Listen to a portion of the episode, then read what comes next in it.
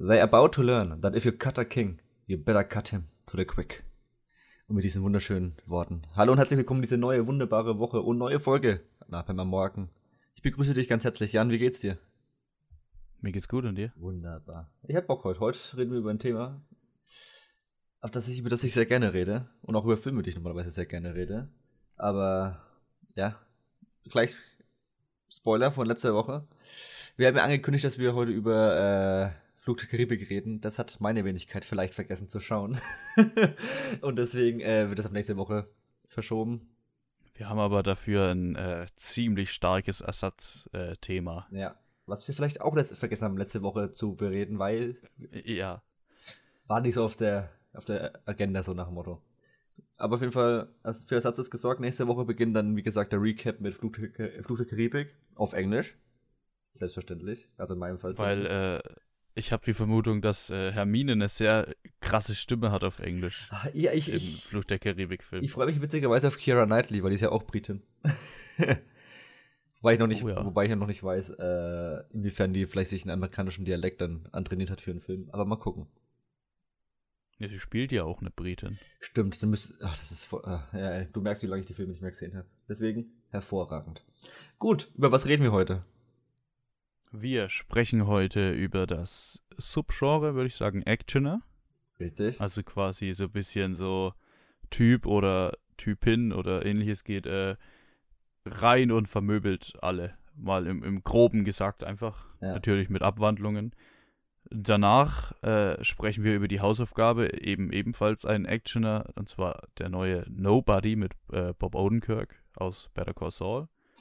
Dann haben wir das Ersatzthema Black Widow, denn den Film haben wir irgendwie ein bisschen, bisschen übersehen letzte Woche. Kann man das so sagen? Ja, naja, dadurch, dass der ja so einen komischen Start hat mit halb Disney Plus, halb äh, Kino und auch irgendwie verhältnismäßig wenig Werbung gemacht wird, zumindest in meinem, äh, in meiner Bubble. Oh, ich glaube, der war sogar noch gar nicht raus letzte Woche, oder? Ne, der ist aber sein? letzte Woche Freitag gekommen, aber das, wir hätten ihn halt quasi gut als Hausaufgabe aufgeben können oder wenigstens Ja, mal anteasen okay. und das haben wir halt komplett vercheckt. Äh, soll es sein, sag ich mal, soll es sein. Genau. Und dann äh, ist die Sache durch. Jetzt möchte ich gerne von dir noch wissen, Ja. weil ich es gar nicht weiß, von äh, was war das Zitat? Ah ja, stimmt. naja, über was reden wir heute? Über Actioner. Richtig. Was ist denn so eine der Reihen oder Filme, die das Genre quasi äh, besser als jedes andere ausnutzen? Ganz klar Taken. Nein, äh. Ja, ist schon John Wick. Ja. Haben wir es doch schon. Das ist der, der erste? ja, ja. Oh, das äh, Nee, gibt in dieser. Folge. Er ist der dritte. Ah, okay.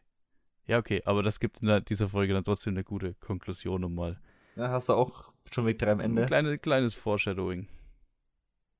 Ah ja, ja, ich weiß sogar, glaube ich, was du sagst am Ende. Wenn es der, le- das, eines der letzten Sachen aus John Wick 3 ist, dann wird's gut. Können wir ja mal drauf zurückkommen am Ende. Oh ja. Ah, John Wick. Ich bin sehr gespannt, was da in nächster Zeit kommt. Ich glaube, so zwei haben sie auf jeden Fall noch angekündigt, plus eine Serie, plus äh, ein Spin-off. Und wenn das alles so weitergeht wie bisher, bin ich Fan, ganz ehrlich. Wäre Ja. wär eigentlich schon, von mir aus können wir direkt starten jetzt damit. Also, Ja, wir sind ja schon im Podcast, gerne. das Ding ist, also das, ich habe mal vorhin geschaut, das Wort Actioner ist ja selber Ja. in den 80ern ganz, ganz groß geworden. Da war, ja- war ja dieses Einer gegen alle ganz groß. Da war ja ein Stallone mit Rambo, da war ein äh, Arnold Schwarzenegger mit so Sachen wie Kommando. Wir haben vorhin gerade im Vorgespräch schon drüber geredet. Klar, klar haben beide auch viele Sachen gemacht, die, äh, wo vor allem jetzt auch Schwarzenegger irgendwie mit Leuten gemeinsam gekämpft hat und so. Aber wenn wir dieses ein Mann gegen alles mal so als halbe Definition für uns mal jetzt missbrauchen wollen, was auf jeden Fall stimmt, ne? Äh, dann ist auf jeden Fall sowas wie Rambo erstmal vorzeigbar. Also das ist dann so die Vorgabe, wie das dann früher gelaufen ist. Dann ist, man- kann man so in diesen asiatischen Raum schauen mit John Woo, wo auch immer einer gegen alle war. Aber wir konzentrieren uns, glaube ich, schon erstmal, erstmal auf den westlichen Raum, weil das sich dann hier in den 80er Jahren sehr stark durchgesetzt hat. Und ich würde sagen, seit Mitte der 2000er oder ein sehr, sehr starkes Revival jetzt auch im Westen hat. Und das äh, hat unterschiedliche Formen und Farben angenommen. Und zurzeit sind wir ja alle sehr in diesem John Wick-Thema drin. Also sehr stylisch inszenierte Action-Einlagen mit einer ich nenne es mal brauchbaren Story, die jetzt aber nicht äh, das Gelbe vom Ei ist, während zum Beispiel in den frühen 2000ern oder in den 2000ern dieses Jason Bourne-Ding, das quasi der große, das große Vorzeigeding war und da sich dann alle daran äh, orientiert haben. Was sagst du dazu? Ist, hört sich das für dich plausibel an? Ja, also ich, ich, ich finde es ganz schwer festzumachen, so von meinem Gefühl her. Deswegen grundsätzlich gebe ich dir auch mit Jason Bourne und so recht. Ähm, gefühlt, und ich weiß nicht, an was es liegt, ist Jason Bourne kein solcher, weil es irgendwie so eher so, äh, vielleicht so Agentenfilm ist, aber gleichzeitig denke ich aber auch an einen, an einen Salt zum Beispiel mit Angelina Jolie, mhm. ähm, der ja, wo sie ja eigentlich auch so eine Agentin ist, also eigentlich genau dasselbe, wo das für mich aber eher der Film ist und ich, ich weiß nicht ganz, woran ich das festmachen soll. Wahrscheinlich, weil die Action abbricht manchmal bei Jason Bourne. Also weil er dann schon manchmal ermittelt, in Anführungszeichen, herausfindet, wer er ist und so. Mhm. Vielleicht deswegen. Äh, ich kann es aber wirklich nicht so ganz festmachen, warum, muss ich auch ganz ehrlich sagen. Also grundsätzlich gebe ich dir da vollkommen recht. Für mich stellt halt zum Beispiel bei einem Jason Bourne jetzt mal bei der Originalreihe plus das Spin-off plus jetzt irgendwie das sehr, sehr späte Sequel, ähm, sind die Kämpfe schon mehr im Vordergrund als zum Beispiel jetzt bei einem Salt oder so. Also für mich persönlich in meiner mhm. Wahrnehmung. Ja. Ähm, obwohl bei Bourne haben wir noch das Ding, dass da wirklich eine relativ große Story über quasi das, die eigene äh, Identität und so äh, dazu kommt, die jetzt bei einem John Wick ja, würde ich sagen, ist die Story eine Spur weniger wertvoll angesetzt, so, also weniger wichtig angesetzt. Aber die, die ist ja trotzdem da. Und dann gibt es natürlich noch Filme wie die meisten Jason Statham oder Liam Neeson Filme, wo die Story wirklich, wirklich nur als bloßer Aufhänger da ist. Und es wirklich nur um diese äh, Action-Pieces geht, wo er eben quasi irgendeine Bar auseinander nimmt oder sich am Ende gegen den Oberbösewicht mit seiner halben kleinen äh, Söldnerarmee da immer durchsetzen muss. Und die haben schwanken natürlich von der Qualität her. Also man muss schon sagen, dass so ein John Wick und so, wo immer so drei Jahre Arbeit reingehen, natürlich sehr viel mehr Choreografie hat, die ein bisschen mehr Timing haben, als jetzt, äh, ich nenne es mal die Fließbandware eines Statham oder eines äh, Liam Neeson. Obwohl beide natürlich dann auch Ausrutscher nach oben haben. Also es gibt von Statham als auch von Liam Neeson ein, zwei, drei, die sind wirklich äh, sehr, also mehr als brauchbar. Ich finde halt interessant, dass, dass das so in zwei verschiedene Arten schwenkt. Also das mhm. eine ist so gefühlt in den 2000ern stehen geblieben, so die Liam Neeson-Filme. Äh, du hast in den Computer einen Nonstop oder Unknown Identity, wo eigentlich immer exakt dasselbe ist mit Liam Neeson in der Hauptrolle. Und da merkst du halt, der kann das eigentlich halt nicht. Oder nicht mehr. Ja, der, der ist halt auch schon, wie alt ist der? Der ist 70 oder so. Oh, ich glaube, ja, 70 der, ist er noch nicht, aber der ist auf jeden Fall, geht langsam in die Richtung. Ne? Ja, der, der packt auf jeden Fall nicht mehr so rein, sag ich mal oder konnte auch nie irgendwie was gefühlt, weil er, er kommt ja jetzt nicht vom Kampfsport oder so. Ähm, und da geht's dann, ob gewollt oder ungewollt, weiß ich ehrlich gesagt nicht, einfach in eine lustige Richtung.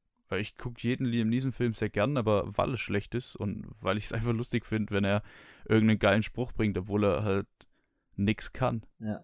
Obwohl ich, also wenn wir mal ganz kurz bei Liam Neeson bleiben und obwohl ich am Anfang äh, schon noch verpflichtet bin, dass die ersten Filme durchaus ernst gemeint waren bei ihm und dass da durchaus noch Motivation hintersteckte.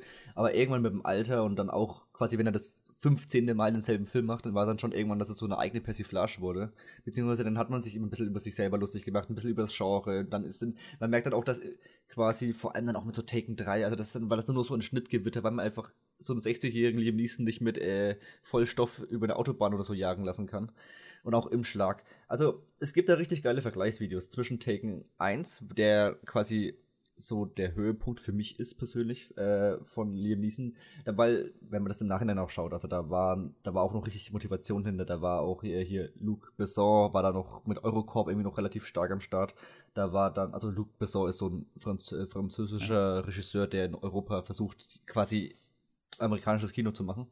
Ähm, ich beschreibe das jetzt einfach mal so, ich hoffe, das hat gepasst. Äh, und mit Taken 1 hatten es ja auch wirklich Leute von der britischen Armee da, die, die dieses Close Combat-Ding äh, stark gelernt haben. Und da hat man noch richtig gemerkt, da war auch, also da sind die Schläge auch durchgegangen. Da war nicht im äh, Schlag, war nicht zehn Schnitte versteckt wie in Taken 3. Da war er noch vom Alter her brauchbar, so quasi wie in Liam, äh, wie in John, äh, Keanu Reeves so jetzt hat, wie in Keanu Reeves jetzt. Äh, und das läuft halt deutlich noch flüssiger, während dann schon in Taken 2, der nur irgendwie vier Jahre später oder so kam, das erheblich schlechter wurde. Also auch weil er einfach kein Kampfkünstler ist. Das ist der ganz große Unterschied eben zu anderen Leuten. Mhm. Also ich, für, für mich persönlich ist jetzt, ist jetzt in der Qualität wenig Unterschied in den Taken rein. äh, oder Filmen. Äh, aber ich, ich habe gelacht, muss ich sagen. By the way, ich habe mal kurz gegoogelt, er ist 69. Also er, also er ist noch nicht ganz 70, hattest recht. Ähm, nee, ich dachte, er ist wirklich erst so 63, aber dann hast du recht, ja. Nee, wenn du überlegst, er hat ja in den 90er Jahren schon hier äh, Oscar Schindler gespielt, bei Star Wars war er dabei, also gut, Star Wars war dann später, äh, aber er, er, hat auf jeden Fall schon eine lange Karriere hinter sich. Ähm, ja gut, wenn er da 39, 40 war, ja, krass. Mhm. Und so vom Ding her, äh, wie du schon sagst, du hast den Keanu Reeves, und der Keanu Reeves, der hat vor 20 Jahren, ähm, wann war, wann war Matrix? Ich glaube 2000? 99 auch, ja. 99, ja.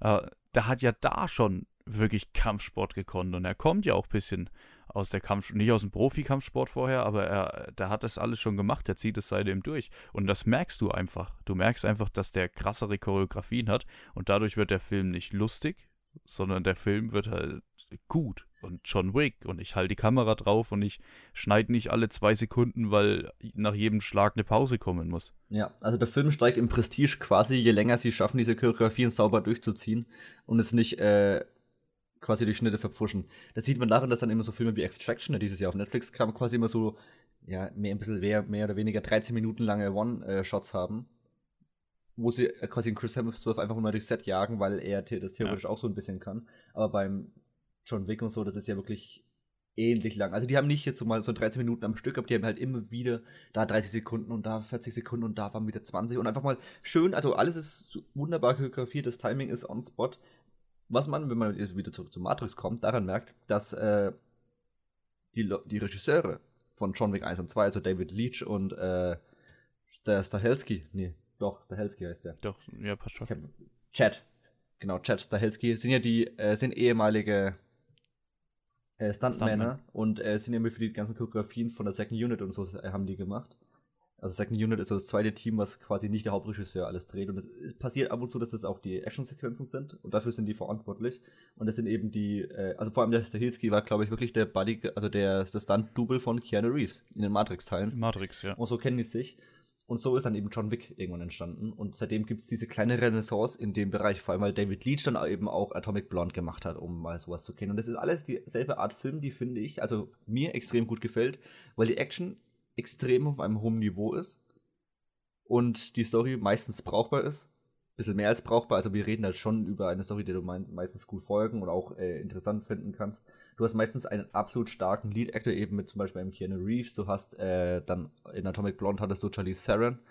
Äh, die sind da auf jeden Fall stark im Arbeiten und die haben da so ein kleines eigenes Ding. So immer in diesem 40, 50 Millionen Dollar Budget in Hollywood laufen und das ist hervorragend. Die machen ihr Geld. Äh, die sind alle erfolgreich. Die bauen sich mittlerweile immer mehr Universen auf. Also es kommt ein neuer Atomic Blonde soll kommen. Es kommt ja immer noch mehr John Wick, wie, wie vorhin angesprochen das gefällt mir richtig gut. Also wer Fan von diesem Genre ist, der hat in nächster Zeit auf jeden Fall eine halbwegs gute Zeit. Es kommt zwar immer noch Müll, ne? Es kommt jetzt auch wieder dieser neue Ice Truck Film da von Liam Neeson auf. Oh, der wird, der wird mega. Ja, also. Also lustig, einfach mega lustig. Der, das ist wirklich, der, der wird, der wird tatsächlich einfach ironisch geschaut. Ja, total. Aber es braucht für mich auch diese, quasi diese ich nenne es mal Big Budget, also diese Prestige-Objekte, die einfach das Genre weiter vorantreiben. Das ist ein John Wick, das ist ein Atomic Blonde, das ist vielleicht auch ein Nobody, kommen wir später zu. Äh, ja. Die quasi sagen, okay, diese Action kommt bei uns absolut in den Vordergrund, wir brauchen aber auch noch Story und daraus wird immer so 90 bis 120 Minuten, die gehen auch nicht ultra lang, das ist wirklich immer in diesem Rahmen. Und dann ist der knapp, brutal, meistens sind die ab 16 oder 18. Ähm, für ein erwachsenes Publikum, das es zu schätzen weiß und dann konzentrieren wir uns auf Kamera, wir konzentrieren uns auf Choreografien und das wird quasi unser Trademark. Und das, äh, damit fahren die für mich persönlich ziemlich gut. Und ja. arbeitet sich so ein bisschen aus der Nische raus, finde ich.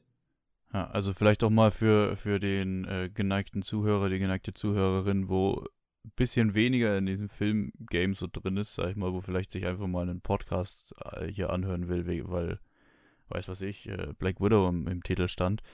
Um, ähm, es ist immer interessant, bei so Action-Szenen mal drauf zu achten, wie oft geschnitten wird. Weil es ist nicht immer so, manchmal ist es auch einfach, einfach will der Regisseur oder die Regisseurin viel, viel schneiden, na, ne, im Grunde. Aber ich sag mal so, als, als Faustregel erkennt man dann schon, ob jetzt, ob jetzt eine krasse Choreografie ausgearbeitet wurde, ob da jetzt ein Schauspieler, eine Schauspielerin ist, wo, wo was kann, äh, im, im, wie sagt man, im, im Kampfgame oder nicht. Also je länger die Einstellung, desto komplizierter eben auch zu filmen bei so Action-Dingern. Ja, kommt immer extrem viel aufs Timing an. Wenn du quasi, du schlägst die Leute ja nicht echt. Also wenn du quasi den Ja, genau. durchs Gesicht ziehst, äh, muss es halt von der Kamera passen, muss es vom Timing passen, sowohl vom Schauspieler als auch vom Stuntman, der quasi eine gewischt bekommt. Und dann, ja, Außer, außer man dreht gerade Creed. zum Beispiel. Bei Creed waren die Schläge echt. Ja, das ist auch geil. Ähm, genau, also es war ja trotzdem mal, es war ja, wie, wie vorhin gesagt, es war ja mal Stil, wie bei Jason Bourne, dass da relativ viel geschnitten wurde und mit so einer Wackelkamera gearbeitet wurde. Das haben, Ja. aber wenn man sich dann wirklich mal einen Vergleich anschaut von einem Jason Bourne, vor allem Teil 2 und 3, dann im Vergleich zu denen, die versucht haben nachzumachen, ist halt trotzdem ein klasse Unterschied. Also du kannst es trotzdem gut machen, wenn du, wenn das quasi dein Stil ist. Äh, mir gefällt der aktuelle aber besser. Hm, Du hast halt auch, also ich will jetzt noch auf keinen Fall noch nicht den Bogen spannen, äh, aber wenn man später das Ding bei Black Widow zum Beispiel, die Action-Szenen sind teilweise auch so wahnsinnig zerschnitten.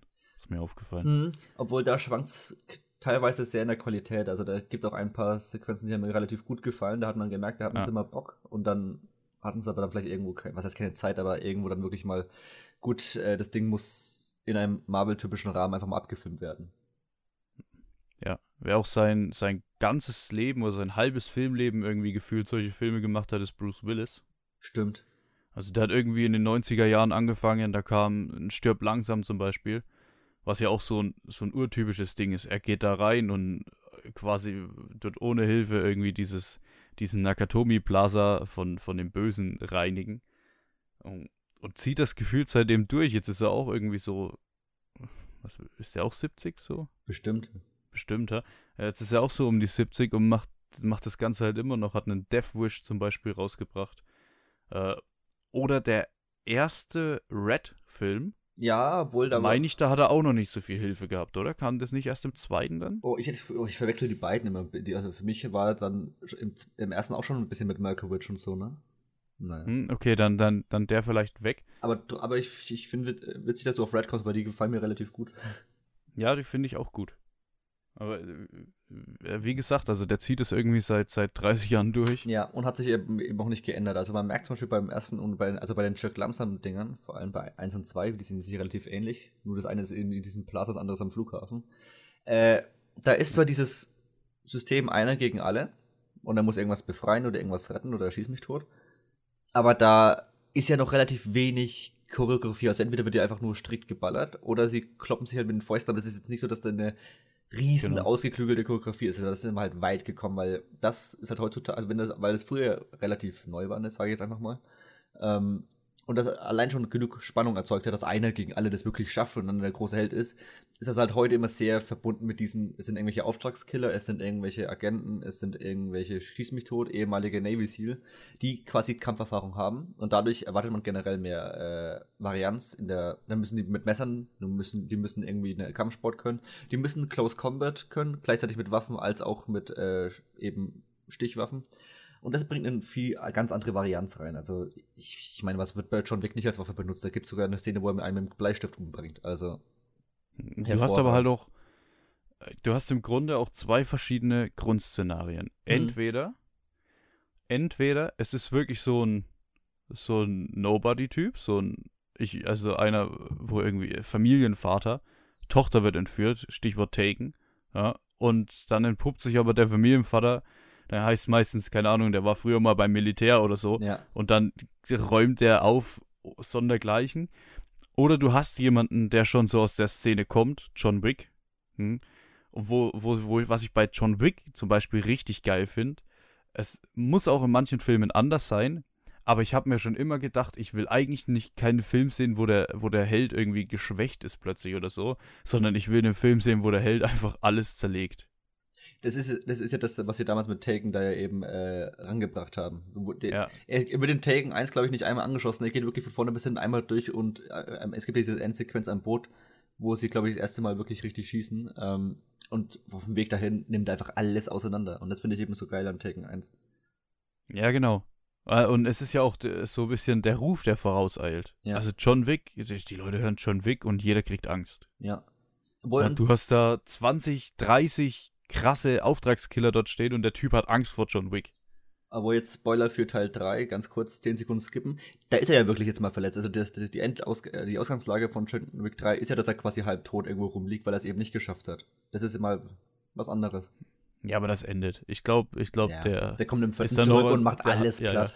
Ja, ja. Ich glaube, der hat Anfang vierter Teil, hat er, glaube ich, noch so einen Verband um den Arm rum. Ja. oder, oder, du siehst ihn kurz bei Reha oder irgendwie sowas. Hast du eine kurze 10-Minuten-Sequenz irgendwie, wo, wo er sich wieder auf, äh, aufpumpt irgendwie und dann geht's wieder ab, glaube ich. Ja. Man sieht auch immer wieder, dass solche Versatzstücke von diesen Action-Pieces auch immer wieder in, ins Mainstream-Kino kommen, nenne ich mal. Das sieht man vielleicht an den Batman-Teilen, die das teilweise gemacht haben. Sowohl Nolan als auch der äh, Batman wie Superman. Da ist die Batman-Sequenz herausragend gut. Aber es reicht noch nicht für das ganz Große. Was ich mir zum Beispiel mal wünschen würde, wäre eben ein James Bond, der das quasi in seinen Action-Momenten komplett übernimmt. Also, weil die äh, Daniel Craig-Dinger, die haben sich ja schon eher an den Jason Bourne teilweise orientiert. Nicht ganz, aber vor allem bei Casino Royale war es noch sehr wackelig und so, aber auch gut. Das muss man sagen. Casino Royale ist ja mhm. fantastisch und die haben ja jetzt nicht so, ja, wir machen es mal schnell, schnell nach, sondern es ist zwar wackelig und auch ein bisschen zerschnitten, aber trotzdem noch auf einem Niveau eines Jason Bourne, wo man sagt so, okay, das ist trotzdem noch mit einer Vision, man erkennt trotzdem noch, wer wo steht, wer, wie der Zusammenhang im Raum ist, weil, ach, also da gibt's manche Leute, die das einfach nicht beherrschen, dann schneiden die einfach zehnmal in einen Schlag rein und du hast absolut keinen Plan mehr, was überhaupt die Sache ist. Das ist halt einfach ja, ich, tue mir bei einem Bond schwer, hm. muss ich sagen, weil, weil die, die Quintessenz von einem Bond-Film ist ja eigentlich nicht die Action. Ja, aber das meine ich ja, wenn quasi nur diese Action-Versatzstücke noch reinkommen würden. Ja, ja, genau. Halt und das aber irgendwie super. zu verbinden, tue ich mir schwer. Also, dass du wirklich so eine krasse Action-Szene hast und dann ist alles wieder easy und dann geht er in sein Casino, trinkt seinen Cocktail und, ne? Also, das äh, tue ich mir schwer, mir das vorzustellen, muss ich sagen. Cool wäre es natürlich. Nee, also vielleicht für einen Showdown. Es gibt ja zum Beispiel in Quantum Trost am Ende in diesem Hotel. Kämpfen sie, bis, er, bis das ganze mhm. Hotel da abfackelt. So eine Sequenz in einem John Wick, also im Stil eines John Wick äh, geschossen, wäre natürlich der Wahnsinn. Und dann ist ja auch wurscht, weil er dann einfach weggehen kann mit der Frau, die er gerettet hat. Ja. Ich finde auch, äh, in gewissen Teilen ist das so ein bisschen der Western von heute. Ja. Das ist mir aufgefallen. Also so, so ein Typ kommt in eine Stadt, und keiner kennt ihn und der zerlegt dann erstmal die Verbrecherbande, wo die Stadt in Gefangenschaft hält, so. Mhm. Ja, doch sehe ich. Ja, also jeder zweite Western hat genau diese Story irgendwie. Ja, vielleicht spricht das deswegen so einen Urtypen einfach äh, zum Beispiel in mir oder in dir an, weil wir sagen, okay, Westerns ja. sind geil und wir möchten, und es gibt ja heutzutage einfach nicht mehr Western in dem Sinne. Und äh, das ist einfach dieses neue Ding, vor allem weil ja auch oft mit Revolvern oder halt äh, Handwaffen einfach äh, gearbeitet wird. Das ist eben das Coole. Sie gehen ja eben nicht hin und holen dann die M4 und rotzen einmal durch den Raum. Das ist ja wäre super lame, sondern die gehen ja wirklich hin, gehen close to close combat und müssen sie wirklich mal aus nächster Entfernung auch einfach mal mit, der Waffe schlagen. Dann ist die Waffe irgendwie leer, dann müssen sie so kämpfen mit der Hand. Dann entwaffnen sie sich gegenseitig, dann versuchen sie in aller Schnelligkeit nachzuladen und wer, zu, äh, der nächste, wer zu schneller nachlädt, kann dem anderen Kopfschuss geben aus einem Meter, weil die einfach voreinander stehen. Ja. Das ist eine ganz andere Dynamik und viel spannender, als wenn sie, wie, keine Ahnung, bei einem beliebigen Actionfilm. Oh, ähm. Oh, das ist sind, oh. Äh, oh Gott. Sagen wir mal wie bei Mission Impossible, das ist jetzt ein bisschen gemein, oh, aber wenn ja. sie bei Mission Impossible Gut, einfach 30 Meter wie im dritten Teil, es gibt diese Lagerhalle. Oder ganz schlimm, Fast and Furious. Lagerhalle im siebten, die stehen sich 30 Meter voneinander entfernt und äh, rotzen einfach mit einer MP durch die Gegend. Das ist cool, klar, irgendwo, aber hat bei weitem nicht die Dynamik, weil es einfach statisch wird. Und beim anderen gehen sie einfach ineinander. Ja. Weißt du, welcher Film mir in den Kopf geschossen ist? Wo ich aber irgendwie dann nicht so, weil ich so kurz überfordert war, gerade ein bisschen. Ja, bitte. Sin City. Keine Ahnung warum. Inwiefern? Nur kleiner, weiß ich nicht, kleiner Funfact am so. Rande. Ist einfach nur war das erste, was ich im Kopf hatte irgendwie. Und dann dachte ich aber, ja, irgendwie, Moment. Irgendwie, weiß ich nicht, ja. Ja, ja keine Ahnung. Ja, es ist ein Sli Slice Stallone, der hat es halt in den 80ern gemacht, ne? Genau. Also wie du, wie du gemeint hast, das, das, das, hat schon ein bisschen so in den 80ern durchgestartet. 90ern. war einfach geil. 90ern war es dann ein bisschen mehr, da hattest du klar noch deine, äh, ich glaube Teil 2 und 3 von Stück langsam kam in den 90ern, ne? Aber das war ja trotzdem nicht so, dass der, was, dass man jetzt aus den 90ern erzählt, oh, damals die große Zeit der äh, Einer gegen alle Actioner, ne? War ja nicht so. Ja. Das kam jetzt erst dann wieder mit den frühen 2000ern mit Jason Bourne und jetzt gibt's halt diese Art Film öfters im Jahr, relativ oft, eher, eher sehr mittelmäßig. Äh, dann gibt es immer wieder so ein paar Ausrutscher nach oben. Zum Beispiel die Hess vollen Reihe hat sich so langsam so einen kleinen Namen gemacht. Der zweite ist eher mies, aber der dritte war echt überraschend gut. Also wirklich. Und dann auch so. Ja, der, der dritte war komplett anders. Ja. Mies waren sie gefühlt alle, der zweite war am schlechtesten, das ist richtig. Ja. Ne, den dritten, den würde ich sogar echt aus diesem Mies ein bisschen herausheben für mich, weil der hat echt äh, ein bisschen was anders gemacht. Und dann hast du trotzdem noch mal Jason Statham, der dann noch so mit der Mechanik-Reihe so ein bisschen was Besseres am, am Laufen hat, hat aber auch viel Mist nebenher. Also das ist immer so ein hier mal da. Ja, bei, bei, äh, sagst beim, beim dritten Has Fallen-Film, Ja.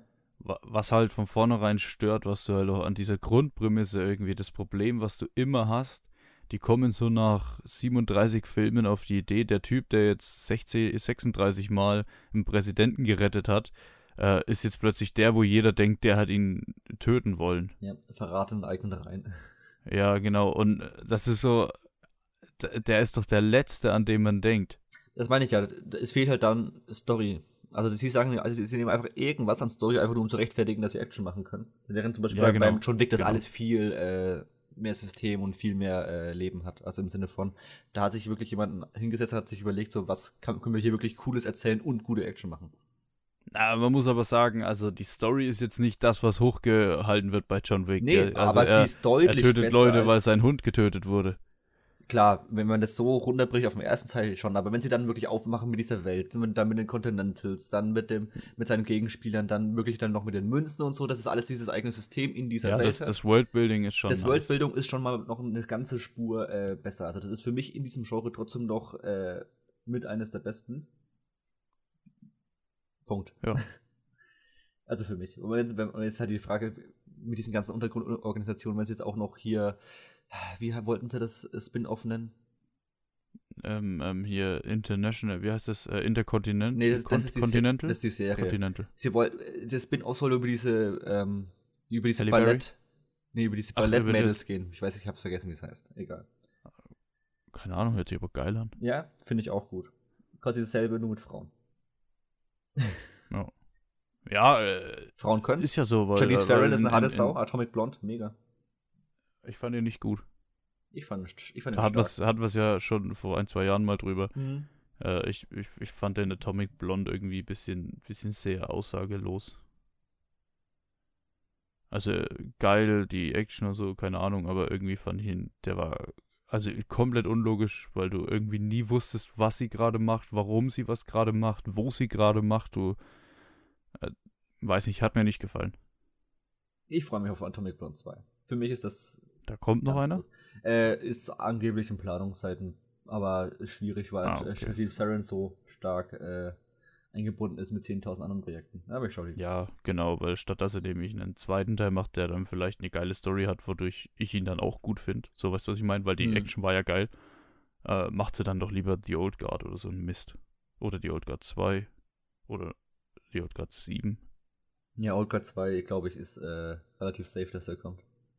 Ja, Weil da, Wie- da produziert gesagt- sie ja auch mit. warum auch immer. Naja. Naja, naja, naja. Wollen wir zu Nobody gehen? Ich wollte gerade sagen, weil äh, Nobody hat nämlich eine interessante Verbindung zu John Wick eben. Weißt du welche? ähm, das war ein. Ja, dieser, dieser Schauspieler da. Oder? Was? Der, O- der Odenkirk oder was? Nein, nein, der, der, dieser deutsche Schau nee, Schweizer Schauspieler. Nee, das meinte ich jetzt gar nicht. Ich meinte tatsächlich jetzt hinter den Kulissen. Ach so, äh, gleich Regisseur? Nee, also, also Produzent? äh, Irgendwie sowas? Genau, David Leach ist Produzent. Die Mhm. haben sich, ja- die haben sich, glaube ich, nach John Wick 1 oder nach John Wick 2 haben die sich ja, was heißt gesplittet. Also die arbeiten ja trotzdem noch äh, zusammen, aber Stahelski und Leach sind ja quasi dieses Mastermind hinter John Wick. Und der eine ist ja in einer, macht ja jetzt John Wick weiter und der andere hat ja jetzt andere Projekte. Äh, und David Leach hat das eben produziert, eben mit dieser Firma, die das alles macht. Der Writer, Derek Kolstad, wird dir nichts sagen, hat eben auch alle John Wick geschrieben. Wow, also Naja. große Leistung. Nee, nee, es geht mir darum, dass man die Parallelen äh, sehr sieht. ja, klar. Er hat so, so drei Seiten Text abgegeben. Hier passt, fertig. Nee, ist geil. Und der Regisseur, hier, wie heißt er? Ich glaube, das ist ein Russe. Eli Nashula, keine Ahnung. hm. Ich, ich, ich glaube, das ist überhaupt kein Russe. Äh, der hat Hardcore Henry davor gemacht. Ja, das ist ein Film, äh, der aus äh, POV aufgenommen wurde, also aus, ja. der, aus der Sicht der Hauptfigur. Um, ein Actionfilm. Sehr brutal. Aber es, ich fand, also auch nicht übertrieben gut, aber ich fand den mal wirklich sehr, sehr interessant. Und das, wie man sagt, okay, der darf jetzt so coole kleine Projekte in Hollywood machen, finde ich sehr, sehr stark. Also Nobody ist ja jetzt kein Riesending, ne? Das ist nochmal mit einem Ticken weniger Budget produziert als äh, John Wick auf jeden Fall. Aber man sieht es, wenn man so einen halbwegs fähigen Regisseur hat. Also ich wird, also was heißt, ich kann doch nicht sagen, ob der wirklich fähig ist, aber der ist ja auf jeden Fall jetzt erstmal auf meiner interessierten Liste gelandet. Äh, ob der in den nächsten Jahren sich da ja. behaupten kann in diesem Genre. Das fände ich super, dass wir dann noch einen ja. mehr haben. Ja. Äh, vielleicht erstmal, um was es geht. Ja, bitte. Nobody, also dürfte aktuell noch im Kino laufen, beziehungsweise ist gerade durch, weiß ich ehrlich gesagt gerade nicht. Äh, läuft bestimmt noch irgendwo im Kino. Äh, wir haben hier einen Bob Odenkirk, der ist bekannt aus äh, Breaking Bad, Better Call Saul, also er ist Saul Goodman, How I Met Your Mother äh, und bla bla bla und weiter. Ähm, und der war nicht so bekannt für Action und seine Figur ist Familienvater, hat einen absolut langweiligen Job, einen langweiligen Alltag. Ich sag mal, die Liebe mit seiner Frau läuft auch ein bisschen eher auf Pause irgendwie. Also ist so ein bisschen eingerostet. Und eines Nachts brechen zwei Einbrecher bei ihm ein. Und sein Sohn ist ganz mutig, springt auf den Einbrecher drauf, will, dass er, dass der Vater den anderen Einbrecher überwältigt. Und er hätte die Chance dazu gehabt, hat es aber nicht getan. Und das findet seine Frau irgendwie komisch. Die Leute, die Polizei und so sagen so ungefähr, er ist eine Pussy. Äh, und sein Sohn schaut ihn nicht mehr an, weil er so, yo, du hättest ihn zauen können. Naja, und dann ist plötzlich die Uhr seiner Tochter weg. So eine Hello Kitty Uhr. Und er wird ein bisschen zornig und man merkt, er ist vielleicht trotzdem nicht einfach ein Familienvater, sondern der Typ kann kämpfen. Ja, das ist so ein bisschen die Ausgangsposition, sag ich mal. Ja. Sehr, sehr ähnlich zu John Wick. Bis auf dass, ja. dass, dass der Hund getötet wurde. Aber du hast am Anfang auch diesen ersten Kampf im, im Haus und so, dann später nochmal einen Kampf im Haus und ah, es ist, ich hatte gerade so beim Finale äh, hatte ich krasse Mr. und Mrs. Swift, äh, Smith Vibes. Weil die auch so am Schluss in so einem Möbelhaus oder was das war, waren. Ja. ja das, das fand ich, oder ja, hatte ich schon krasse Vibes irgendwie. Hier war es halt äh, halt eine Werkstatt. Ja, bevor ich gleich zum Positiven komme, vielleicht noch den einen Punkt, der mich ein bisschen gestört hat. Äh, Bob Odenkirk, äh, oder ich, ich, weiß nicht, wie seine Figur heißt. Er ist halt Nobody. Äh, Nobody ist so ein bisschen wie bei John Wick. Sie hören seinen Namen oder finden raus, wer er ist. Und jeder hat Angst vor ihm. Die Leute kündigen bei dem Bösen, weil sie hören, dass er es auf sie abgesehen hat. Ah, und dafür ist er, finde ich, weit nicht gut genug. War er nicht irgendwie so eine Art Black Man oder so ein Scheiß, weil quasi jede Zeile seines, äh, seiner Akte irgendwie geschwärzt war? Irgendwie sowas? Ja, genau, genau. Und er, er war irgendwie dann, er war beim FBI oder so, oder CIA. Äh, und er war, er durfte niemanden verhaften. Deswegen musste er alle umbringen. Ja. Also war schon irgendwie so gefühlt offiziell, inoffiziell beim FBI. Und das ist halt, die, ich meine, die kündigen sogar, wenn sie hören, das sind 2000 Killer in, in dem Raum, aber die kündigen trotzdem, weil der Typ kommt. Äh, und gleichzeitig ist er in einem Bus, um fünf Leute zu vermöbeln und wird dabei selber übelst zusammengeschlagen. Naja, das war das erste Mal, dass sich da wieder richtig bewegt hat, aber das hat er ja, das war irgendwie eingerostet. Schon. Das ist halt so, ich, das ist, finde ich, halt immer nicht so verhältnismäßig, wenn er dann auch Schwächen hat irgendwie. Äh, aber gleichzeitig war die Szene einfach geil. Hm. In dem Bus. Bus. Er geht rein, schlägt die zusammen und das ist einfach arschbrutal. Ja, im Bus war aber eben dieser, äh, war da nicht dieser Schweizer? Ja, genau, ja, da genau, war die, ne? der, ja. der dabei. Also das ist so ein, so ein Schauspieler, der hat, glaube ich, auch bei Matrix auch mal Keanu Reeves gedoubelt. Ähm, Wer hat nicht Keanu Reeves gedoubelt? Gute Frage, ne? Äh, und ist, ist irgendwie seitdem dabei und macht diese ganzen Action-Pieces irgendwie mit ja, bei diesen ganzen Filmen. Der ist jetzt eben bei Stahelski und äh, Leech ist der halt eben am Start. Und das ist eine geile Kombi. Ähm, aber wie gesagt, jetzt auch wie du das so erzählt hast, das ist original eins zu eins. Man hat fast so ein kleines John Wick Spin-off bekommen. Ne? Also würde mich nicht wundern, wenn das eigentlich theoretisch in derselben Welt spielt. Ist was Positives Boah. in meinem Sinne. Das wäre heftig. Ja. Richtig geil. Äh, ich würde auch ganz kurz über Connie Nielsen und Christopher Lloyd gerne reden. Ganz kurz, bevor wir ja, dann noch gerne. zu irgendwie Kamera oder Action kommt. Woher kennen wir Connie Nielsen? Ah, shit. Äh, Weil ich kenne sie nicht. Also sie, sie, sie spielt quasi seine Frau, das weiß ich, das ist sie, aber ich wüsste jetzt nicht, Also ich- woher ich sie kennen sollte. ah, Gladiator, genau, das war's. Ah, schon ein bisschen her. Ja, die ist cool. Ich mag die. Die hat immer wieder so coole Nebenrollen. Die hat aber zum Beispiel auch, die auch in der Amazone irgendwie die Chefin da bei Wonder Woman und so. Ah, okay. Ja. Aber Gladiator Rushmore, falls man Wes Anderson mag, solche Sachen. Und eigentlich Mhm. dachte ich, dass sie nur eine fette Serie hatte, aber das sehe ich gerade nicht. Egal. Ah, ich finde Connie Nielsen ist schon fast ein bisschen, weil, weil die kommt ja auch fast nicht vor. Ja, das ist Nebendarstellerin. Und Christopher Lloyd, das ist, den kennt man vielleicht als den Professor aus äh, Zurück in die Zukunft. Ja. Also geiler Typ. Und der, Der spielt hier ja den Vater. nur cool. Der spielt hier Das- den Vater, der ist so geil. Das ist ja nur cool. Der spielt so einen richtig alten Typen im Altenheim, wo nicht mehr kann, wo den ganzen Tag Fernsehen schaut. Und richtig abgefuckt ist von allem, weil er nichts mehr machen Ja, kann. ja. Und der definitiv auch beim FBI war vorher. Äh, Und der ist definitiv auch unter Beweis stellt, dass, er's- dass er vielleicht noch nicht so eingerostet ist, wie er aussieht. Oh ja. Also der, äh, ist ein bisschen sehr trüber am Ende, aber mein Gott.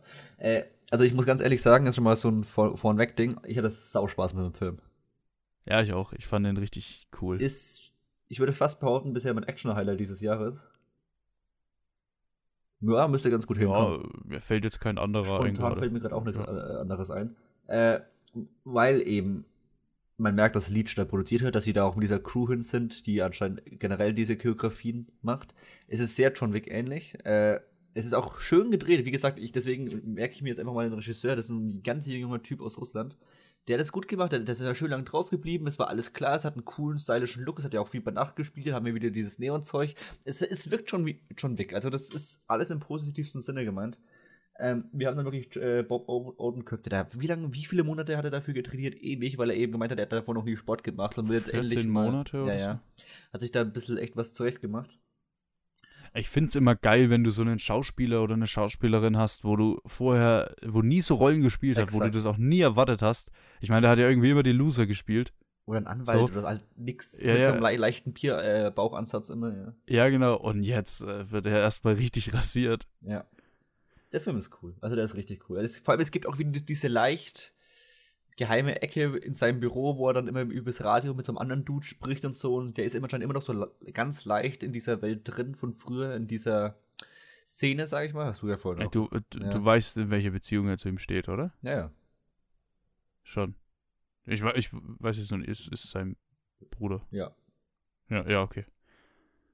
Ist noch nicht ganz, ganz, wusste jetzt nicht, ob es ganz rübergekommen ist. Aber trotzdem- ich hab's auch erst am die Schluss haben, irgendwie die haben ja trotzdem noch Verbindung so nach dem Motto da rein. Also, Ja, ja, genau. ja. Genau. Aber ich, es ist äh, auch wahnsinnig cool irgendwie, wie er so sein Haus nutzt, um sich zu verteidigen. Ja, du hast allein schon gemerkt, als er dann irgendwann, als sie dann später kommen, als er dann seine, als dann diese Auftragsattentäter kommen in sein Haus, nachdem quasi eingebrochen wurde, und er seine Familie da in, diesen, in den Keller schickt und dann diese Tür schon sehr speziell ist, um die zu verriegeln, ne? Da wusstest du, nein. alles klar, jetzt geht's los. Und das ist auch das Geile, du hast bei ihm auch das Gefühl irgendwann, dass er nicht abgefuckt ist, dass er, dass er jetzt wieder, ich nenn's mal, arbeiten muss, sondern er hat sich fast ein bisschen drauf gefreut, dass er wieder aus dem Ruhestand zurückkommen darf, ne? Ja, das war so drogenmäßig. Also er ist Ja. endlich runtergekommen vom Trip und war richtig froh drüber, dass er eben nicht mehr der Kämpfer ist und so. Aber gleichzeitig war eben auch, ist er eben auch süchtig nach dem Scheiß, ne? Und einmal angefangen, geht's eben wieder los. Also die ersten zwei Schlägereien, wo er hatte, oder, oder Kämpfe, wo er hatte, hat er äh, gewollt. Ja. Aha. Vor allem die Busse, ja, die Bussin ist so gut. Ich hätte nur, was, was mir noch ein bisschen mehr gefallen hat, weil der Sohn, der war ja schon echt äh, pisst auf ihn, dass er, dass er diese, diese Einbrecherin nicht, nicht überwältigt hat. Ja? Und da hätte da hätt mir wirklich so der Moment gefallen, der war so ein bisschen zu wenig irgendwie, wo der Sohn dort steht und merkt, okay, okay, der wollte einfach nur nicht. Ja. ja Das, das hätte ich richtig gefeiert noch. Ja, aber seine Frau wusste ja Bescheid, so nach dem Motto. Ja, aber wusste sie es die ganze Zeit? Ja, das doch, doch, doch. Das hat man doch dann gesehen, als sie dann quasi, äh, als sie dann eben aus dem Keller Ach wieder so, doch, raus sind. ja, ja, stimmt. Nachdem, Es hieß ja auch wie früher, wie sie ihm die, die Wunden. Ja, stimmt, ja, Ja. stimmt. Also die wusste Bescheid. Ähm, Saugeil. Also für mich absolute Empfehlung für Nobody. Das Finale ist auch komplett drüber, wie sie sich dann da verbarrikadieren und alles vorbereiten, auch mit diesen Waffen. Die Waffen, äh, nicht Waffen, die Fallen. Äh, an welchen Film hat mich das erinnert, wo er auch alles Mögliche mit Fallen immer äh, zugemacht hat? Das habe ich auch überlegt. Ne? Äh, ist das Equalizer? Ja, genau. Ja, ja, ja, ja, ja. Weil es ist dann auch so, dass er, dass er da eigene Bomben mit so Nägeln und so einen Scheiß gebaut hat, die dann quasi, sobald Leute da immer drüber stolpern, dass sie quasi immer zerfetzt werden. Hm, Oder zum genau. heißt zerfetzt, aber da haben sie ja quasi halt Nägel im kompletten Körper stecken. Ja, es ist halt einfach nur, einfach nur lässig, ja. ja. Nee, aber es ist auch richtig schön brutal, um es mal so zu sagen. Es sollte ein, ab, ja? sollte ein 18er sein, ja. Ja, also die, die, die kriegen, der, der Typ zerschlägt ihn einfach eine Glasflasche im Gesicht in diesem Bus. Und das ist einfach nur so, wow. ja. Du siehst ja einfach die Kreativität, dass quasi immer alles immer noch ein Stück weiter genommen wurde. Er hat eine Glasflasche, was passiert im anderen Film? Er haut ihm einfach die Glasflasche drüber, dann ist sie aus Zuckerglas, sieht okay aus, fertig. Und hier ist es wirklich, er haut sie ihm so ins Gesicht, dass man es, wie man es noch nie gesehen hat. Ja, ja, genau. Ja, und dann auch im Finale, sie haben immer wieder so kleine Spielereien drin, wo man, es ist einfach Entertaining. Es ist einfach komplett Entertainment. Und das ist so, so geil. Also, das ist das, was der Film machen wollte. Wie gesagt, wir reden jetzt hier relativ wenig über Story, sondern einfach nur, dass der Film geil ist, im Sinne von, der macht viel richtig, sei es Pacing. Wie gesagt, der, der, der ist hier 90 Minuten, davon hast du noch ein paar Minuten äh, Credits. Das Ding geht einen Ticken unter eineinhalb Stunden. Das Ding schaut sich durch. Du hast quasi keine Sekunde Langeweile, weil das Ding einfach durchsaust und es ist geil. Du hast ein bisschen Story, dann findet er seinen Typen, dann ist es mit der, mit der, mit der Family alles geil. Zwischendurch sind noch ein paar so lustige Dinge mit, mit, mit, dem Vater, mit Christopher Lloyd. Mega. Also das sind alles, du hast so diese paar Zutaten, die sind schön und werden ein bisschen aufgepeppt, werden reingeschmissen und dann wird es so perfekt gerührt und dann degradiert. Äh, wunderbar. Ja. Jetzt habe ich, glaube ich, voll ins Mikrofon geschmatzt gerade. Ich bitte das zu entschuldigen. Passiert am besten. Ja. Ah, also von mir Empfehlung. Von dir? Von mir auch Empfehlung, mir er gefallen. Boah, wir sind uns mal einig, krank. Ich glaube, das wird sich gleich ändern. ja, ich denke nicht so viel. Ich glaube, ich kann. Ich, also, ja, ich, also es wird jetzt kein, kein äh, Schwarz-Weiß sein gleich. Aber, aber vielleicht äh, sind wir mit Schwarz gar nicht so falsch dran. Boah. Das ist ja auch keine weiße Witwe, sondern es ist eine schwarze Witwe. Es ist Black Widow. Sweet die aber sehr viel weiß anhat im Film. Also vielleicht ist es trotzdem schwarz. Ja, egal, reiten wir es nicht tot. Stimmt. Wieso eigentlich? Ja, weil also, diese Kampfanzüge sind ja wirklich alle weiß. Und das war noch, hat, hat gefühlt noch Sinn ergeben im Schnee und danach irgendwie nicht mehr. Ja. Nein, die konnten sich nicht mehr umziehen. Theoretisch. Genau. Also Black Widow. Ja. Der neue Marvel-Film ist raus. Der erste seit Far From Home, oder? Ja, gefühlt seit fünf Jahren. Oder also wahrscheinlich sind es zwei. Ich, ja, letztes Jahr kam Raum keine... dürfte 19 ja. gekommen sein, so. Krass. Ja.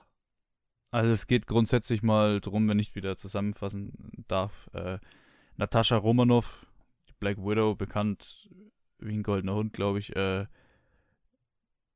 ja, es ist gerade, es ist gerade, äh, sag Civil War vorbei.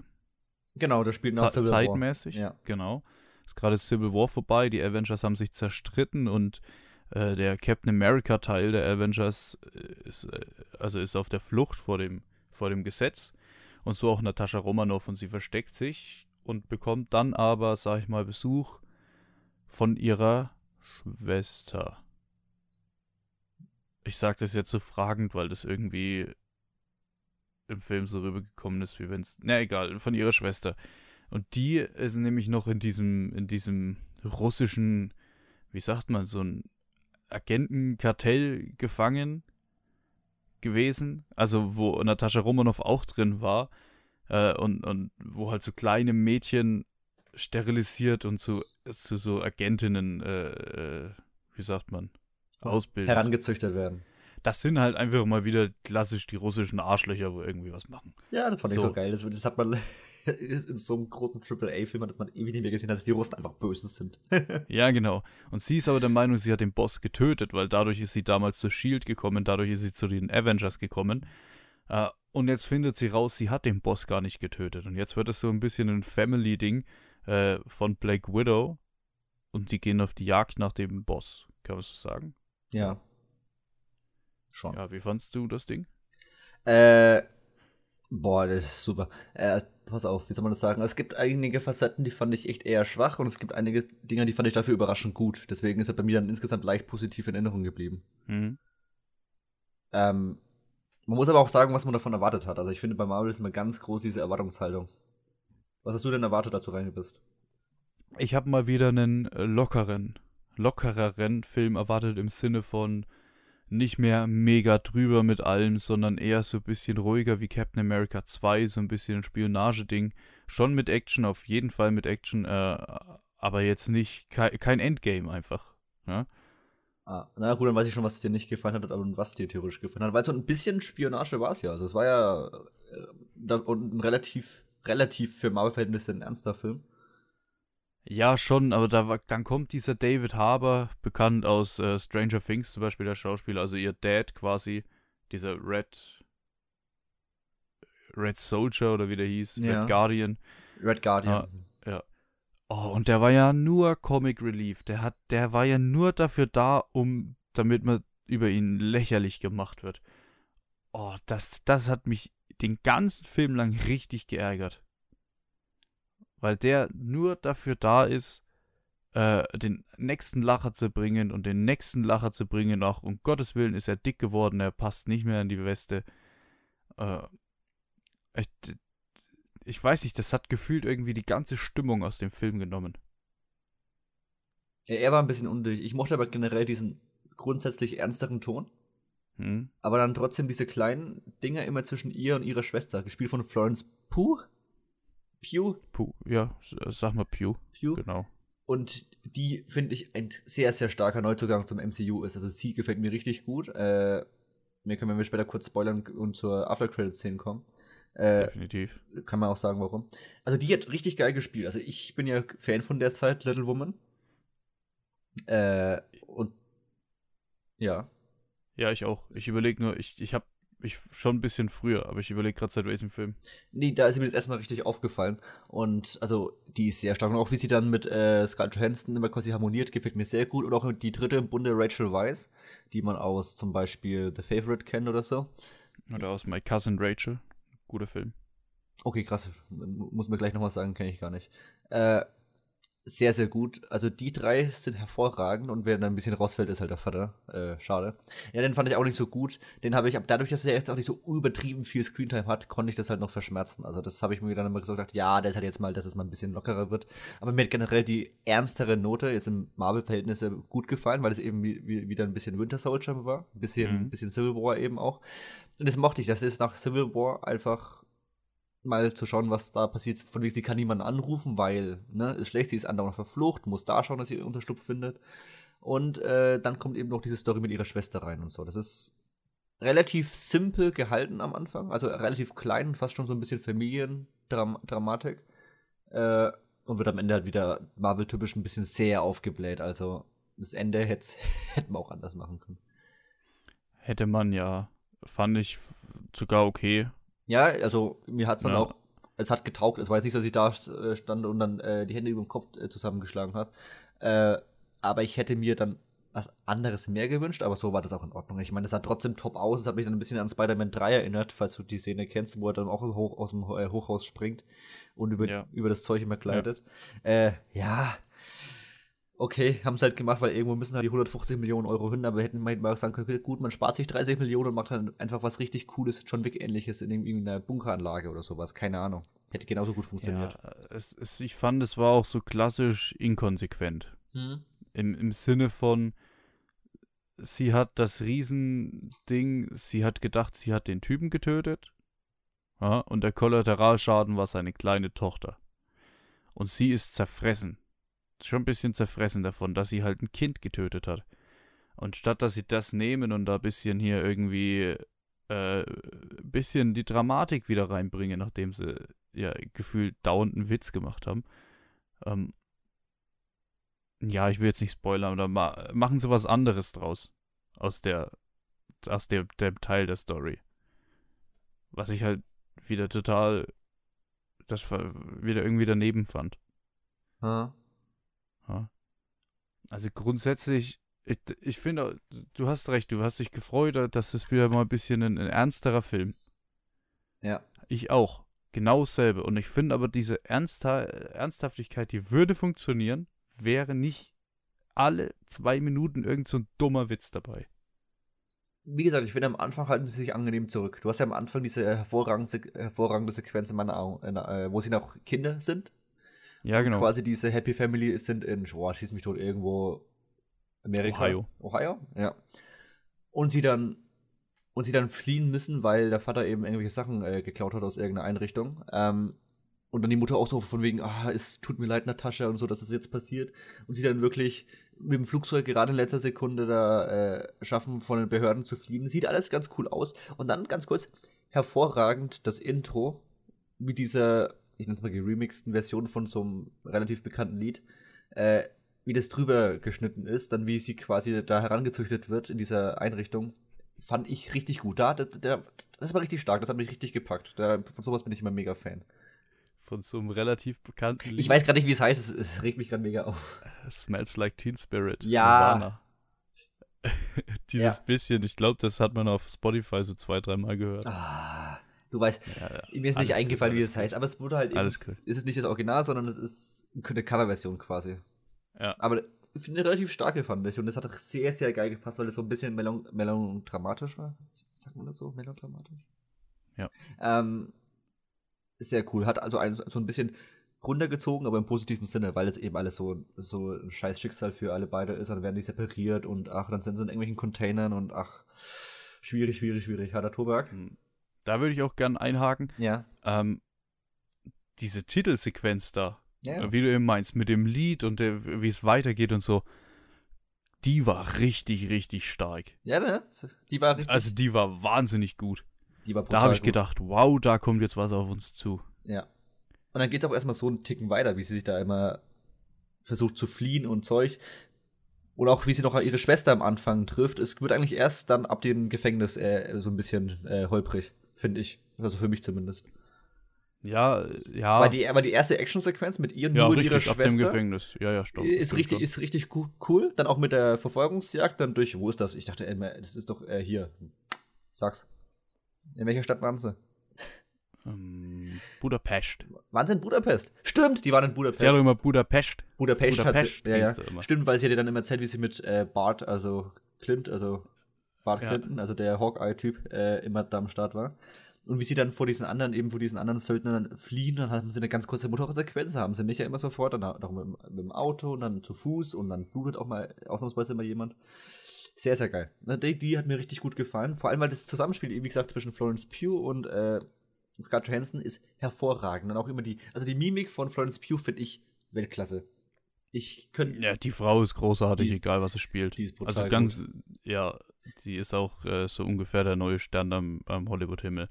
Man kennt sie vielleicht für alle mal aus Little Women aus der Neuverfilmung jetzt aus. Ähm, sag's Midsommer. Ah, das war der, den habe ich noch nicht gesehen, aber da spielt sie auch noch. Lustigerweise, um den Bogen zuvor zu spannen, aus der Computer mit Liam Neeson. Ja. Äh, aus, also aus solchen Filmen. Ja. Diese. Die ist ganz groß. Ich habe jetzt einen richtig großen Film von ihr vergessen. Ich denke auch, aber es ist jetzt. Fighting with My Family. Ja. Genau. Der, genau, da der fand ich sie auch stark, ja, ja. Genau, also die, dieses Zusammenspiel war auch toll. Das war so mit mein Highlight des Films, ja. Auch wie gesagt, Rachel ja. Weisz fand ich auch stark. Äh, aber ja. irgendwie auch hier so, oh, diesen Mission Impossible Trick zu, zu ziehen. ja, ist auch geil. Oh, come on, ey. Ich fand's, ich hab so gefeiert in dem Moment, ich fand es so lustig. Ich fand das. Und, an welchen scheiß Nerv will sie in der Nase durchtrennen? Ja, als ob, als du doch keinen Nerv, weil du zerprügelt wirst. Als ob das bei Sheet noch nie irgendwann mal durchgecheckt worden wäre oder bei Tony Stark. Also das ist absolut lächerlich. Ja, ja, das ist, das ist halt, das ist irgendwie eine Kleinigkeit, wo aber eine Riesensache ausmacht so. Ja. Und du, du zerreißt dir doch keinen Nerv bloß, weil du deinen Kopf auf den Tisch haust. da ist ein Nerv zerrissen. Ja. Naja, also du brichst dir vielleicht den Knorpel, ja am Ende ist schon ist, äh, die äh, Logik sehr, sehr äh, strapaziert, nennen wir es mal so. Also, also selbst für Marvel-Verhältnisse finde ich das schon krass dann. Ja, aber das Ding ist, der Film darf ja keine weitreichenden äh, wie soll man sagen, Folgen haben, dadurch, dass es ja ein Prequel ist zu Infinity War beziehungsweise Endgame. Hm, Aber bitte kurz, äh, die nächste Minute ist Spoiler, bitte die nächste Minute skippen, wenn Äh, nicht gesehen. Ich würde sagen, die nächsten drei. Okay, die nächsten drei, weil ich möchte dich jetzt mal was fragen. Äh, Weißt du noch, wie ist, wie ist dieses, äh, dieses kleine Mädchen, was dann so krass geworden ist? Also der, der Der Gehilfe Taskmaster. vom Bösewicht. Ja. Ja, ja genau. Äh, wie ist die besiegt worden? Ich kann es dir nämlich gerade nicht mal mehr sagen. Äh, ist die, hat, wieder- die hat auch diesen Staub ins Gesicht bekommen. Ah, okay, okay. Weil ich dachte jetzt schon, das ist schon wieder dieses Civil War-Scheiß. Nee, die hat, doch, die, hat doch den Staub reinbekommen am Ende. Okay, weil, weil so To Tony Stark war ja Unten am eigentlich Boden, genau oder? dasselbe, ne? Ja, genau, du hast recht, du hast recht. Ja. Tony Stark war ja genau dasselbe. Hm. Ja, er hat gegen Captain gekämpft und er konnte alles imitieren, was Captain macht. Und aus irgendeinem Grund hat Captain gewonnen. also es ist einfach unmöglich. ich dachte jetzt gerade, die ist schon wieder genauso besiegt worden. Nee, nee, nee. Also die fand ich eigentlich ganz cool, die war ein bisschen unterrepräsentiert im Film. Wenn die quasi zum Beispiel noch, noch mal aufgetaucht wäre beim, beim Ausbruch im, äh, im, äh, im Gulag da, wäre das Ja. geil gewesen, wenn die quasi immer wieder so, wie der Winter Soldier einfach so random auftaucht, aber das war nicht der Fall. Die war halt am Anfang und am Ende einmal. Obwohl das auf der Brücke relativ cool war mit gegen Nata äh, Natascha, Natascha Romanoff. Ja, naja, aber sie war ja echt nur so ein. Ich dachte eigentlich, sie wird der große Bösewicht, aber schade. Das ist ja das ehemalige Bond-Girl aus Quantum Trost, ne? Ist sie? Ja. Okay. Habe ich nicht drauf geachtet, ist mir aber auch, wäre mir jetzt nicht aufgefallen. Ja, deswegen weiß ich es jetzt. Ach krass, cool. So.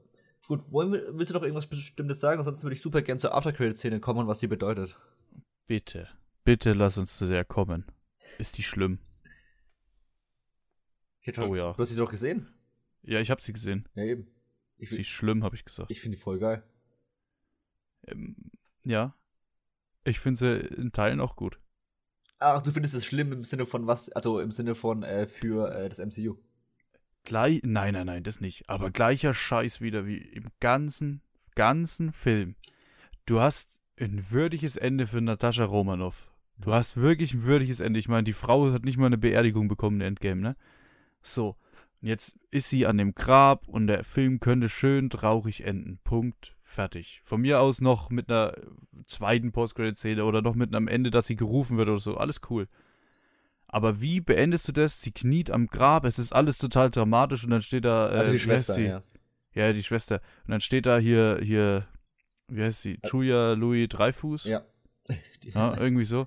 Dreifuß ist so ein deutscher Name, aber so Ja, englisch also- geschrieben ist es so geil. Ja, also Drei, Dreifuß ist safe, die anderen Namen weiß ich jetzt nicht.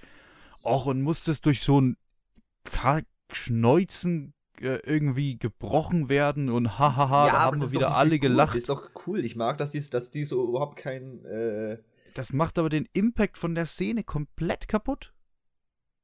du brauchst doch keinen Impact von der Szene mehr, wenn die Figur vor drei Jahren schon gestorben ist. Ja, aber das, der- Film ist doch nur dafür da, dass wir uns von Natascha Romanoff verabschieden können, nachdem wir zwölf Jahre lang quasi äh, aufgepasst haben, wie sie die Welt rettet. Haben wir doch. Also ich finde das, ich fand das äh, überhaupt, also Ich, ich fand es überhaupt nicht geil, dass sie das noch für so einen billigen Gag missbrauchen mussten. vor allem, ich habe erst gedacht, es ist die, es ist die Mutter. Ich habe erst gedacht, es ist Rachel Weisz, als ich sie ganz kurz so gesehen habe und dann so an. Ja, ich das auch, Die andere. ich auch. Ne, fandest du auch? Ja. Ja. Ja. Ja, also die kennt man aus äh, Wonder. Nicht, nee, nicht Wonder Vision, aus äh, hier Captain äh, Soldier, schieß mich tot hier, wie heißt der denn? Ach, sie kennt man schon aus dem MCU? Ja, ja, ja, klar. Also hier sollte sie eigentlich eingeführt werden, weil der Film sollte ja eigentlich vor, äh, vor äh, Falcon and the Winter Soldier genau starten. Und wenn du, aber jetzt wurde sie. Ach so, aus der Serie ja, kennt man die. Ja, ja, genau. Ja, okay, also aus Falcon and the Winter Soldier wurde sie äh, eingeführt. Und sie baut sich ja quasi jetzt gerade dieses äh, Anti-Avengers-Team auf. Und jetzt hat sie ja dann quasi jetzt schon drei Leute. Also sie ist böse. Ja, ja. Okay, weil. Also man weiß noch nicht viel, aber es, sie hat quasi aus Falcon und also willst du das noch schauen, Falcon the Winter Soldier? nö, nö. Hat sie sich quasi diesen neuen äh, Amer äh, hier neuen Captain America Amer- hat sie sich ja, ja, geschnappt Ja. und so, also die holt sich da gerade ein paar Leute zusammen, um äh, Leute, so, so, Avengers so, ein- so ein. Gegenteam so ein bisschen, also das ist die Theorie, dass sich so ein Gegenteam aufzubauen. Und ich muss Ach, sagen, okay. und ich, ich meine, es macht ja Sinn, der, ihr zu sagen, dass er ja schuld an dem Tod von Natascha ist, weil er ist ja irgendwo auch so. Also der Grund ist ja gar nicht mal so weit hergeholt. Also ist schon ein bisschen verdreht, ne? Ja, übel. Ist, also man weiß ja, warum das- passiert ist, ansonsten wäre sie ja nicht da, so nach dem Motto. Äh, aber sie nutzt, nutzt das natürlich relativ äh, smart, um sie jetzt gegen Hawkeye, also gegen Clint Barton, äh, aufzuhetzen. Und ich schätze mal, da wird es dann in Hawkeye der Serie drum gehen, deswegen. Ja, so hatte ich das interpretiert, Ja. äh, dass, dass Florence Pugh jetzt quasi die ersten drei Folgen lang die Böse in Hawkeye ist, um dann die Verbündete in Hawkeye zu sein. Oh So hatte ich das interpretiert. Das kann natürlich auch sein, dass das so wird. Ne? Das wäre natürlich ein bisschen lame. Sie kämpft, sie kämpfen, sie kämpfen und dann haben sie endlich mal einen kurzen Moment, wo er sagen kann, ich habe sie nicht getötet, Ja. ich wollte für sie sterben und dann Oder ich habe äh, sie geliebt. Ja, meine Mutter heißt auch Martha und dann ist die Szene vorbei Und dann helfe ich und dir. sind, ja, ja, ja, oder bin ich dabei, komm, lass mal chillen. Achso, wusste ich nicht. Mein Fehler. Ja, genau, und dann ist es wieder so dieses, ja, jetzt haben wir die gleiche Beziehung wie Black Widow und Hawkeye, Ja. weil sie ist ja die Schwester. Nee, nee, pass auf, sie, also er soll, wird ja Haley Steinfeld antrainieren in Hawkeye. So eine junge Hawkeye-Frau, schießt mich tot und dann werden die wahrscheinlich Okay. beste, beste Freundinnen. Das kann natürlich das auch das sein. neue Dream-Team dann, dann kriegen die eine eigene Serie, einen eigenen Film oder. Ja, also Hawkeye äh, respektive wahrscheinlich, also Mr. Friendzone, ähm, ja, der hat ja eine eigene Frau gehabt und dann war sie ja auch die Ta äh, Ta äh, Tante davon. Also alles gut. ja, wobei man sagen muss, er hatte die ersten Filme keine eigene Frau, da war er einfach nur Mr. Friendzone. Das stimmt. Oder einfach böse, so Ja. zwischenzeitlich. Und wir wissen nicht, was sie alles gemacht haben in, diese, in diesem komischen Ding in Budapest, wo sie zwei Tage rumgelegen waren. Ja, ach, und Ronan war er ja auch noch zwischendrin. Stimmt, und wer hat es geschafft, dass er zurückkommt? Sie. Ja. Also, äh, Ich hätte, ich hätte ja nach wie vor lieber gerne einen Film von ihr gesehen mit Hawkeye in Budapest, aber mein Gott, den kriege ich halt nicht. Ja. Also, Hawkeye ist die MCU-Serie, die ich mir auch nicht anschauen werde. Das weißt du doch jetzt Aber- doch. Ich, finde- ich finde das so lächerlich, dass du das jetzt schon so ein halbes Jahr davor sagst. Warum? Ich finde Hawkeye scheiße. Ja. Ich finde die Person scheiße. Warum soll ich mir den Charakter, also die Charakter, warum soll ich mir einen, einen Film über einen Kack-Charakter angucken? Ja, wegen Florence Pugh. Deswegen habe ich auch Falcon und the Winter Soldier nicht geguckt. Weil einfach, weil ich beide Figuren total überflüssig finde. Aber, um jetzt die Überleitung zu beenden, die Serie werde ich nicht gucken, aber eine andere Serie, die werde ich jetzt in dieser Woche nachholen. Und dann könnten wir ja vielleicht nächste Woche als Hausaufgabe drüber reden, weil wir haben vergessen, die Hausaufgabe zu teasern. Ich dachte, wir machen das eher am Ende, das würde mehr Sinn machen. Ja. Ach so, gut. Was ist denn die Hausaufgabe? Äh, wir reden nächste Woche über eine Miniserie, aka Loki, die eben das MCU auch weiter trägt oder auch nicht, oder man weiß nicht, auf welcher Zeit das spielt. Äh, see. Loki, nächste Woche sechs Folgen auf Disney Plus am Stand gestern für euch. Äh, es sind alle sechs Folgen jetzt äh, raus. Also sechs mal, ah, es sind immer so 40 bis 45 Minuten. Genau. Äh, Ja, da werden wir als Hausaufgabe nächste Woche drüber sprechen. ja. Knackige sechs Folgen, wunderbar. Tom Hiddleston, großer Fan. Ich bin, bin, ges- bin Ich- gespannt, ich- was du sagst. Bei der Serie bin ich sehr gespannt, ja. Also auf die Serie habe ich auch richtig Bock. Gerade durch Owen Wilson, überraschenderweise. Ja, ja, warum nicht, ne? Ich habe Bock, mal wieder Owen Wilson in den ernstzunehmenden Film zu sehen. Weil hat er, hat er lang nicht mehr gemacht. Doch, äh, der letzte war scheiße. Welcher? Bliss. An welchen denkst du? Kenne ich nicht. Ja, Amazon Prime Original von dem Jahr. Ich glaube schon, ich habe drüber geredet. Ach, okay. Ja, gut. Das ist ein Dreck. Deswegen, ja. Der Owen. Gut. Ja, ja. Von mir aus haben wir's. Von mir aus haben wir es auch. Dann schlag mir doch den Bogen. Denn ich habe heute ja wieder den letzten Satz aus einem Film gewählt und es ist nicht John Wick 3, da muss ich dich leider enttäuschen, Jan. Es ist der erste. also, und deswegen möchte ich heute äh, beenden mit dem Satz Good Girl, Miko, good girl.